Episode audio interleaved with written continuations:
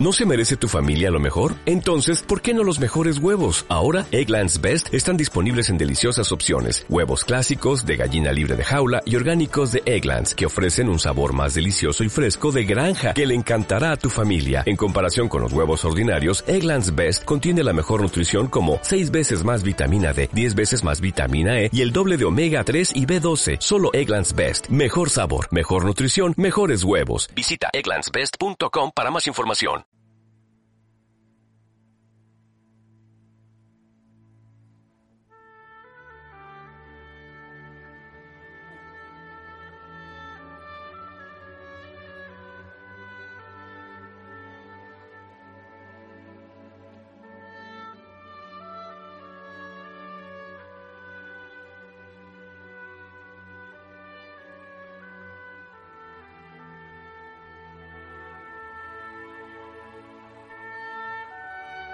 12 y 38 minutos eh, de la mañana. Muchos y muchas nos vamos quejando últimamente ya de que qué agobio, qué crisis y vaya momentos que nos toca vivir, momentos que estudiarán dentro de 100 años seguro. Pero es que hace 100 años estaban un poquito peor. Resal, muy buenos días. Hola, muy buenos días. Pues sí, sí, estaban mucho peor. Somos unos quejicas. Somos unos quejicas, efectivamente.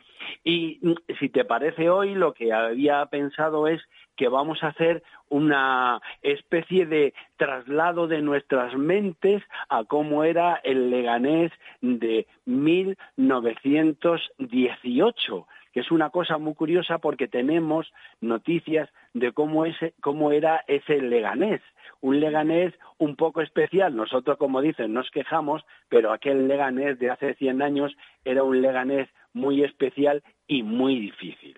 En ese Leganés, por cierto, también eh, había gente, había personas que explicaban a los ciudadanos y ciudadanas de entonces eh, pues algunos asuntos que tenían que ver con la guerra. Eran también cronistas de guerra en este caso, eh, porque además, bueno, tenemos que tener en cuenta que los medios de comunicación pues no nos llevaban las noticias como lo hacen ahora, claro.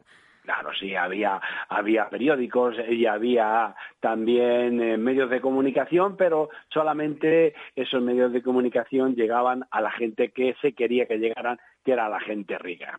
A lo largo, a lo largo de los siglos han sido múltiples las, las epidemias y las pandemias que han castigado a la humanidad, que han castigado a, Europa, a, América y principalmente pues eh, hemos oído muchas veces hablar de la peste bubónica que asoló a Europa en el siglo XIV o el cólera morbus del siglo XVI y XIX y por supuesto hemos oído mucho hablar de la gripe española aquella que asoló a medio mundo, a Europa, hace ahora 102 años. Pues eh, hay que contar a, la gente que, que, siempre se le, ha, se le ha puesto a las pandemias un, un nombre, eh, el cólera morbus, la inmunodeficiencia asociada a aquello de, sobre la homosexualidad, el SIDA, la, la, la gripe porcina, que que por cierto la transmiten los hombres a los cerdos, no al revés. El ébola, recordamos en el 2014 que recibe el nombre de, un río de África, o el virus del Zika, que es de un bosque de Uganda.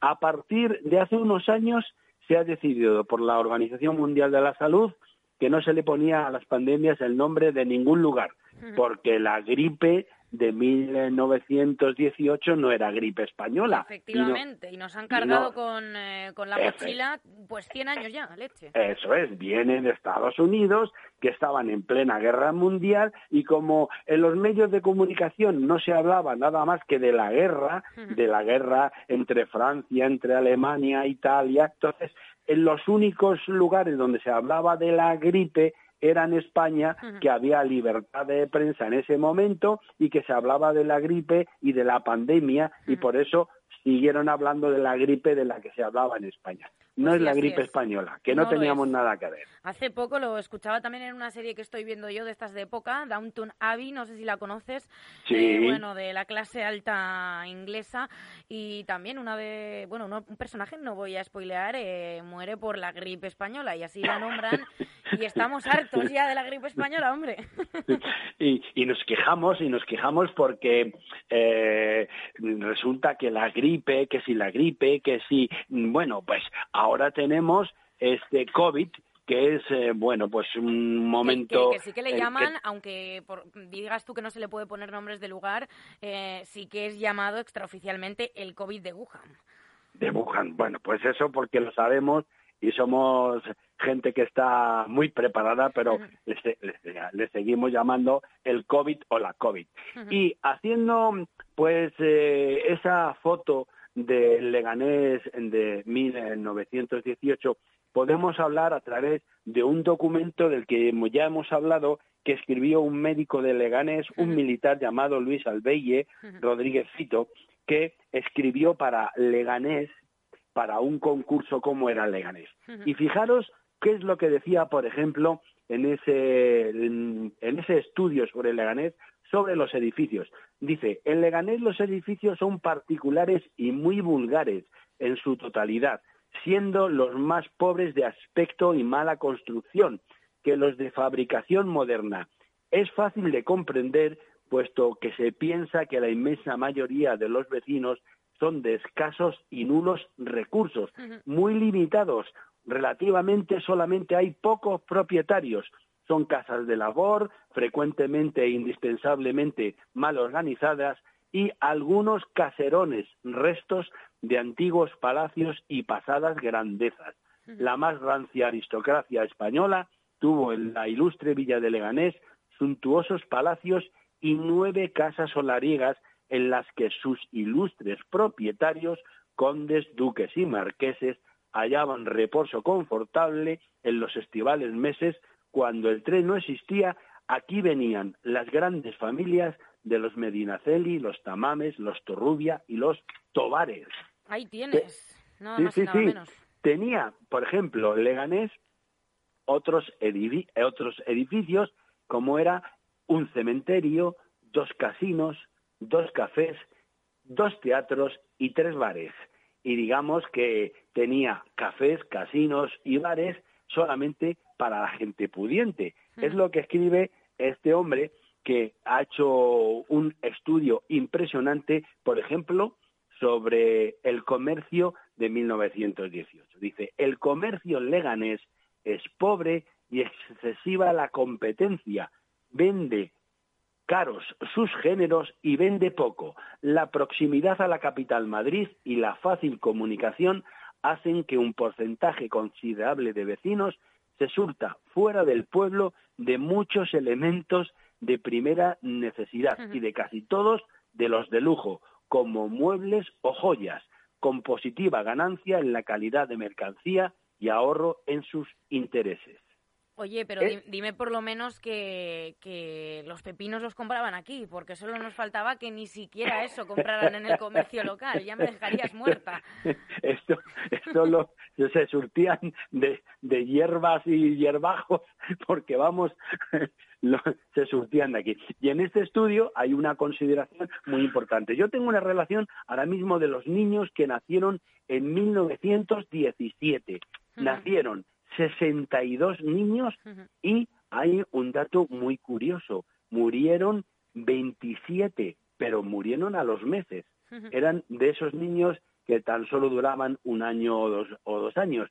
Y entre esos que nacieron, justamente hay uno de ellos que fue posteriormente alcalde de la localidad. Mm. Y fijaros lo que dice en cuanto a las enfermedades este médico de Leganés, que fue el primer médico titular, don Luis Albelle Rodríguez Fito, y que dice principales y más frecuentes enfermedades de los vecinos de Leganés. Dice, las enfermedades con más frecuencia padecidas en la villa de Leganés son las mismas, por ejemplo, que en la capital, en Madrid.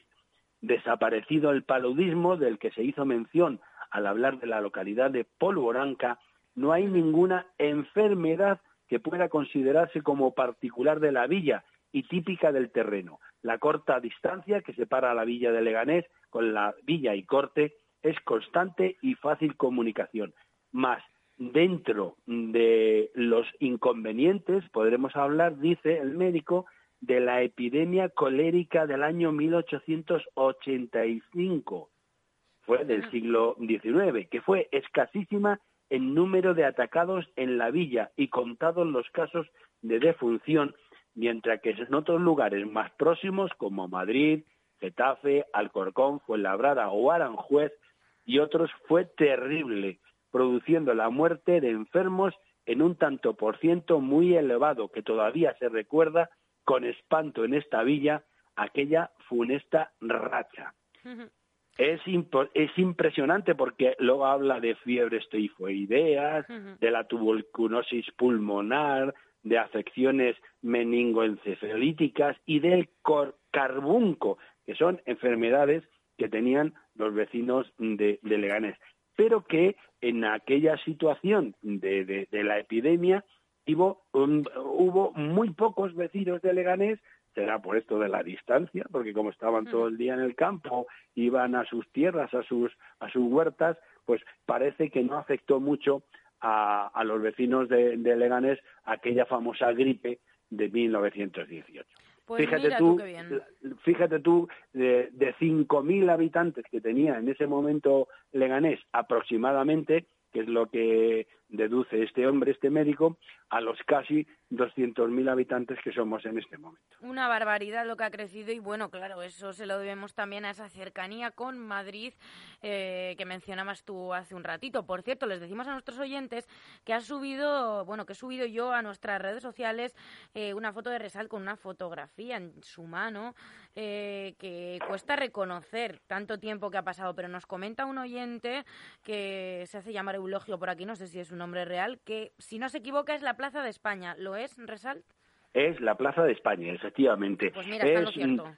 Está en lo cierto. Es el principio, en la Plaza de España, el principio de la calle La Fuente. Es un lugar donde se vendían buñuelos, churros, vinos. Era la famosa, poco más tarde, la famosa taona de los luaces. Y en la foto se puede ver a un hombre que va explicando con un cartel cómo se ha desarrollado la guerra. Y entre los que están viendo cómo se contaba la guerra con aquello de Hubo en aquella ocasión un hombre que murió en la guerra y que fue rápidamente ajusticiado por sus vecinos todas estas canciones y todos estos, es que no recuerdo, tiene un nombre específico, mm, esta gente, esta clase de gente que iba por los pueblos explicando cuentos y, y, barbaridades y asesinatos, tiene un nombre, se ve como la gente está mirando y hay mm, varios curiosos que son del pueblo, que se les ve con sus boinas, y incluso se ven dos niños pequeñitos, uno con boina y otro con un guardapolvos y su madre. que anda que les han dejado ponerse en primera fila también, ¿eh? Anda que les han dejado, que no ven ni torta los pobres. Ellos están oyendo, como relata, a las puertas de la taona o de los vinos, que seguramente estarían todos los militares tomándose un vinito, cuando llegó este hombre, puso el cartel y les empezó a explicar cosas de la guerra justamente a principios del siglo, del siglo pasado. La verdad es que es una foto mm, sacada de una publicación de, de, un periódico de Madrid y es, es genial porque si te fijas se ven hasta los dos mm, carriles del, del, tranvía que existía en la Plaza de España y que llegaba justamente por ahí muy cerquita y donde llegaba desde Madrid, desde la Plaza desde la Plaza Mayor llegaba, el tranvía, dejaba la gente, la gente de los cuarteles, la gente del manicomio, de la iglesia, se montaba y se volvía a Madrid para poder dormir. Fíjate, pues historietas varias que nos cuentas de Leganés. Por cierto, eh, hablando de, esa foto y de, y de los vinos y de, y de, todo esto que hemos perdido últimamente, eh, ¿qué te parece que no hayamos pasado a la fase 1? ¿Cómo lo llevas? Pues yo, yo, yo estoy, yo estoy muy enfadado, estoy muy enfadado porque yo ya estaba haciendo ya mis cálculos, puedo ir a ver a mis nietos, puedo acercarme a tal, puedo hacer esto, puedo acercarme a, todos esos sitios que tengo todavía, las copias y la primera copia del libro ese que tenemos a punto de editar, de publicar, puedo preparar mis crónicas y mis conferencias en el Instituto de Estudios Históricos del Sur de Madrid, en Alcorcón, pero al final, pues nada de nada. Tengo que seguir en casa, aquí encerradito con mis papeles y seguir trabajando como, como Dios como Dios me dé a entender. Claro Así que, todo lo que descubras nos lo cuentas, ¿eh? por favor, en, primicia, solo te pido eso. Así es que nos estamos contando cosas de la época de don Alfonso de XIII. Castaña. el, mm, el bisabuelo de nuestro rey y de la época del alcalde que en aquella ocasión, por cierto, se llamaba Julián del Hierro Díaz, que era un hombre, Julián del Hierro Díaz, que era un hombre de una famosa y conocida saga de alcaldes de los que ha habido varios del Hierro con Y. ¿De qué partido era, Resal? Eh, este hombre, pues, no lo tengo muy, pero me parece que era... está en el libro que tú escribiste, que luego lo voy a eh, Claro, está en el libro porque justamente en esa época, estamos en la época de la dictadura de don Miguel Primo de Rivera. Y entonces, pues no sé exactamente de qué partido era, pero era, mm, eso sí lo sabemos, era de una adinerada familia de Leganés. Estupendo. Bueno, pues eh, nos ha quedado todo muy clarinete. ¿Y qué te parece si nos despedimos con una canción que es que yo cantaba de pequeña y fíjate que hace poco me dio por buscar de dónde venía. A ver si te suena, ¿eh? Escúchala un a poco ver, conmigo. Vamos a ver, venga. Bueno, espérate, que ahora he puesto una versión aquí rocker, pero bueno, a ver si se reconoce. que los cantajuegos no hacen más que innovar.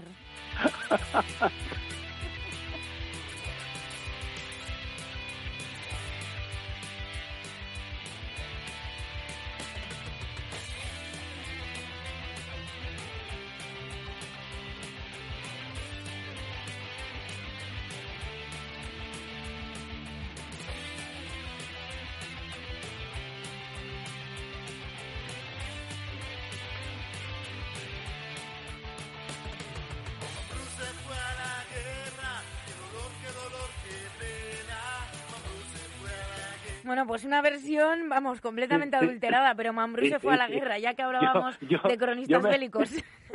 yo me la sabía de otra forma, era Mambrú, se, fue, se fue a la guerra. Qué dolor, qué dolor, qué, dolor, qué pena. Mambrú, se fue a la guerra. No sé, por qué será. O no sé si volverá, algo así. bueno, el caso es que esta canción eh, parece ser que lo llevaron en las cruzadas eh, los árabes a Francia, la cantaban allí en francés. Y bueno, pues en la guerra de sucesión española que enfrentaba los ejércitos de Gran Bretaña y Francia, parece ser que Francia, a pesar de perder la guerra, eh, pensó eh, que Churchill había fallecido en alguna de sus batallas, este enemigo. Y a partir de entonces, bueno, pues empezaron a cantar esta canción en francés e incluso eh, en tiempos de, de, Luis XVI se popularizó hasta en Versalles, porque una de las nodrizas la cantaba y entonces luego pues llegó a España a través de los Borbones. Este Mambrú se fue a la guerra. ¿Qué te parece? está muy, está muy curioso. Es como lo del ratoncito Pérez. El ratoncito Pérez es que Isabel II le encargó a un sacerdote que hiciera una cancioncita y un eh, y una novelita y un cuento para su hijo y se lo hizo así como lo conocemos todos y al final el hombre no se hizo famoso por todos los libros de historia que escribió, sino por el cuentecito del ratoncito Pérez. Fíjate, oye, curiosísimo, tampoco lo sabía. Hablando de canciones infantiles, recuerdo que ya he hablado contigo alguna vez de que la vaca lechera tiene mucho que ver con Leganés. Que no es una vaca cualquiera ni ha nacido en cualquier lugar, claro. Efectivamente, la vaca lechera, que tiene mucha leche merengada, eh, hay que vaca tan salada, Salió, salió de un piano, una creación eh, literario musical de un vecino, de un hombre que vivía en Leganés y que tocaba el piano para las monjitas del Colegio de la Inmaculada. Bravo, bravo. Oye, estamos teniendo una despedida tan inocente y tan tierna que me da, me da pena despedirme de ti. Entre, entre Mambrú, el ratoncito Pérez y la vaca lechera. Hala, nos vamos a revivir la infancia. Un abrazo, Venga, hasta luego, buenas tardes.